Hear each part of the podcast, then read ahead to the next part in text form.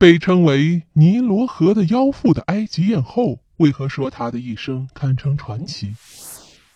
埃及艳后不仅是古埃及的传奇，更是世界历史上鼎鼎有名的美女。历史上关于她的记载比较少，但她却经常出现在但丁、莎士比亚和萧伯纳等名人大家的笔下。萧伯纳称她为一个任性而不专情的女性，莎士比亚等人则称她为旷世的肉感妖妇。可见她具有多么让人迷恋的风情。埃及艳后即是克里奥佩特拉。出生于公元前六十九年，死于公元前三十年。短短的一生为人们所津津乐道。据说克里奥佩特拉风情万种，长得十分貌美，被称为尼罗河的妖妇。但她不单单是长得美，也很有智慧。他呀，是阿拉伯备受尊崇的大学问家。精通多种语言，在天文、数学、化学、地理、历史、文学、艺术等方面都有很深的造诣。毕竟，能征服罗马帝国的君主，靠的绝不仅仅是美貌，还有那份卓越的思想和学识。克里奥佩特拉是埃及托勒密王朝册封的君主之一，他的父亲托罗密十二世指定长子托罗密和他共同执政，统治埃及。公元前五十一年，托勒密十二世去世之后，克里奥佩特拉和弟弟托勒密十三世争夺王位，克里奥佩特拉遭到驱逐。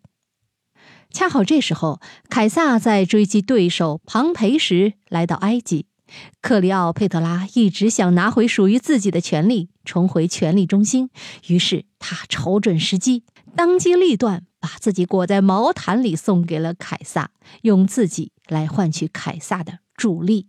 凯撒自然是对这位魅力十足的女子一见倾心了。在他的帮助下，克里奥佩特拉重新获取埃及的实际统治权，成为埃及唯一的女王。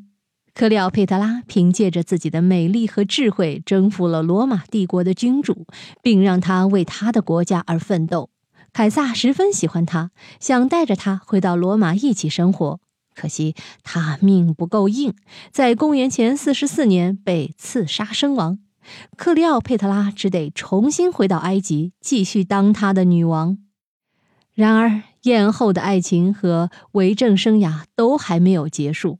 当时，罗马分成了西罗马和东罗马，一方由屋大维执政，一方由安东尼执政。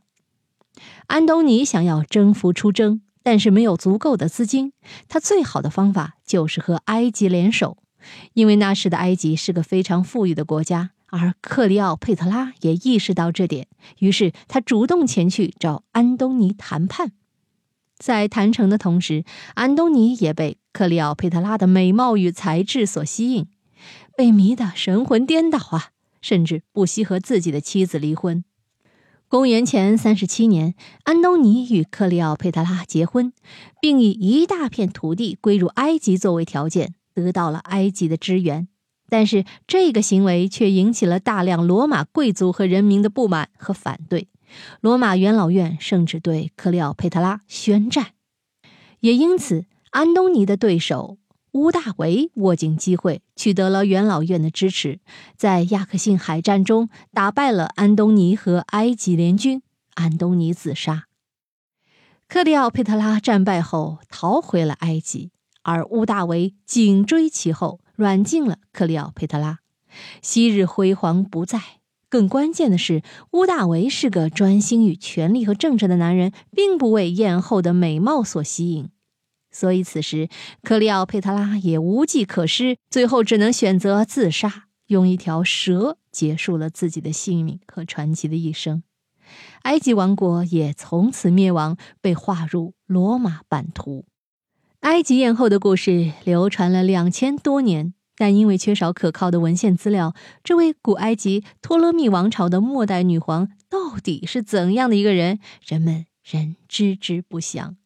有人认为，根据一些当时的画像和雕塑来看，埃及艳后身材矮小、肥胖，相貌并不出众。她的美丽容貌大部分是后人对她的崇敬和美化。而埃及艳后能迷住凯撒大帝和安东尼，主要是因为她的智慧。另外呢，也有很多人觉得她是美的，虽然可能没有传说中那样的惊为天人，但这并不妨碍她施展魅力，因为她有足够的智慧，她的博学和超人的语言天赋为她添色，迷住男人当然不费吹灰之力。还有人说，克利奥佩特拉是世界上所有诗人的情妇，是世界上所有狂欢者的女主人。她在国家岌岌可危的时候，用美貌和魅力获得了当时最有权势的凯撒大帝和英雄安东尼的心，赢得了埃及的稳定独立，同时也谱写了一段使人津津乐道的美女与英雄们的旷世情缘。也正因为如此啊。罗马人对他痛恨不已，而埃及人却称颂他为勇士。好了，密室里的故事，探寻时光深处的传奇，目前为您讲述，下期咱继续揭秘。